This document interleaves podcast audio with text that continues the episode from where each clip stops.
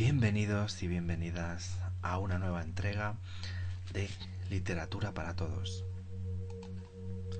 Hoy vamos a hablar de un libro. No es actual, aunque es una relación masoquista a lo 50 sombras de Grey, quizás incluso más dura.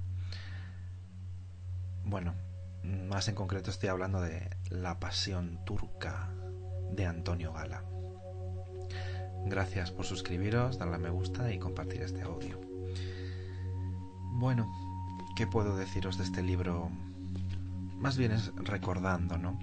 Ahora que Turquía está a las puertas de Europa, como siempre han estado, y de máxima actualidad, debido a que es sitio de pasos el libro de Antonio Gala refleja muy bien esos dos mundos, ¿no? Entre la vida y la muerte, entre Occidente y Oriente, siempre ese mundo dualista, ¿no?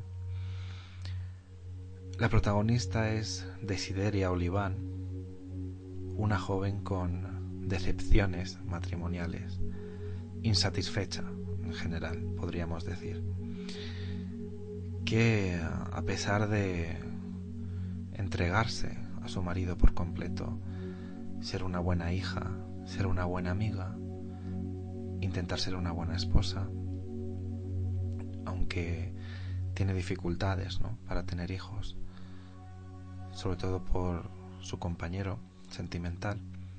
Aviso spoilers. Em, es un libro que te atrapa, sinceramente.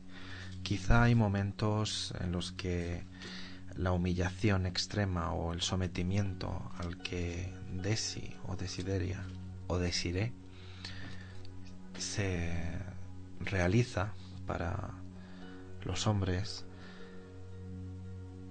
mm, no tiene nada que ver con la película.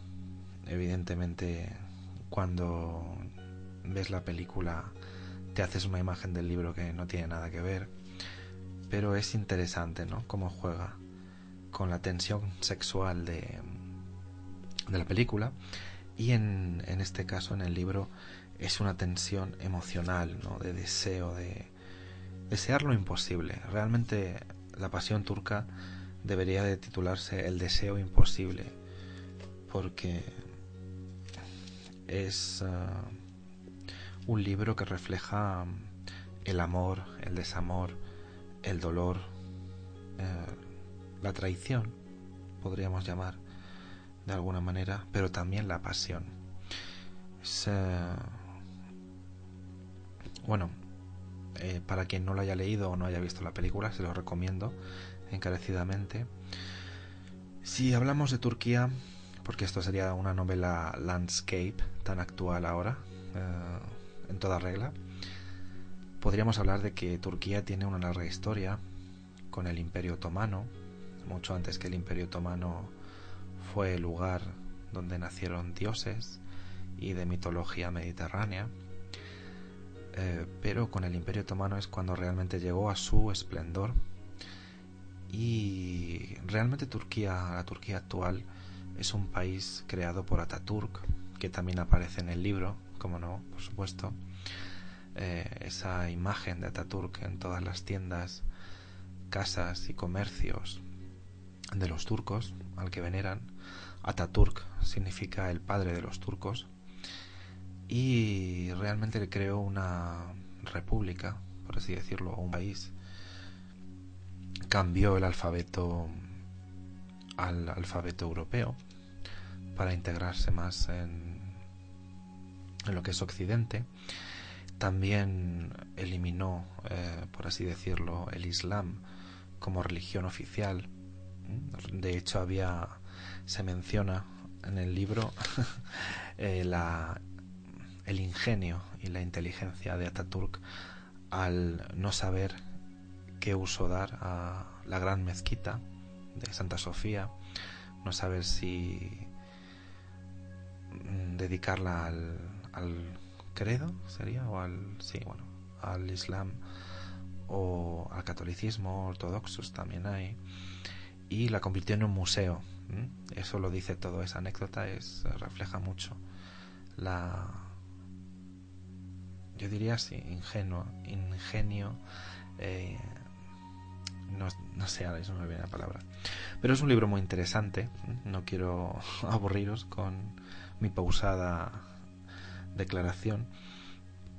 Evidentemente mm, es esperar lo inesperado, porque cuando ya cree que la vida no le puede sorprender, ella se ve en brazos de un hombre, de un turco llamado Yaman, que significa el único, y que la hace atravesar mundos y peligros que ella no hubiera incluso sospechado ¿no? desde su Huesca natal.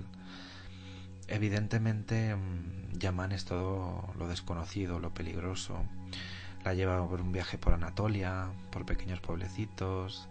Em, es un poco también una guía turística de, a grandes rasgos, tampoco os esperéis nada. E incluso describe un, plato de la comida turca, el menem menem o algo así, que básicamente es eh, tomate frito con huevos y cebolla o algo así. Bastante delicioso, por lo que he podido ver en las recetas de YouTube. Pero Desideria em, prueba yo creo que los distintos tipos de amor que hay en el mundo, ¿no? El de entregarse a su marido y ser fiel, o el de entregarse a sí misma y disfrutar de su amante. Lo que pasa que muchas veces el amor eh, no es como esperábamos o es muy difícil. Yo creo que lo más afortunado o de las cosas más afortunadas que hay en este mundo es ser amado, amar y ser amado por la misma persona. Eh, pero bueno, ella lo deja todo para irse a Estambul, esa ciudad que no es capital de Turquía, eh, es Ankara es la capital de Turquía y Estambul es, como dice un poco en una frase de este libro, un, personaje secundario, casi tercero diría yo. Em, Estambul es oro, pero también Estambul es mierda. Y es así.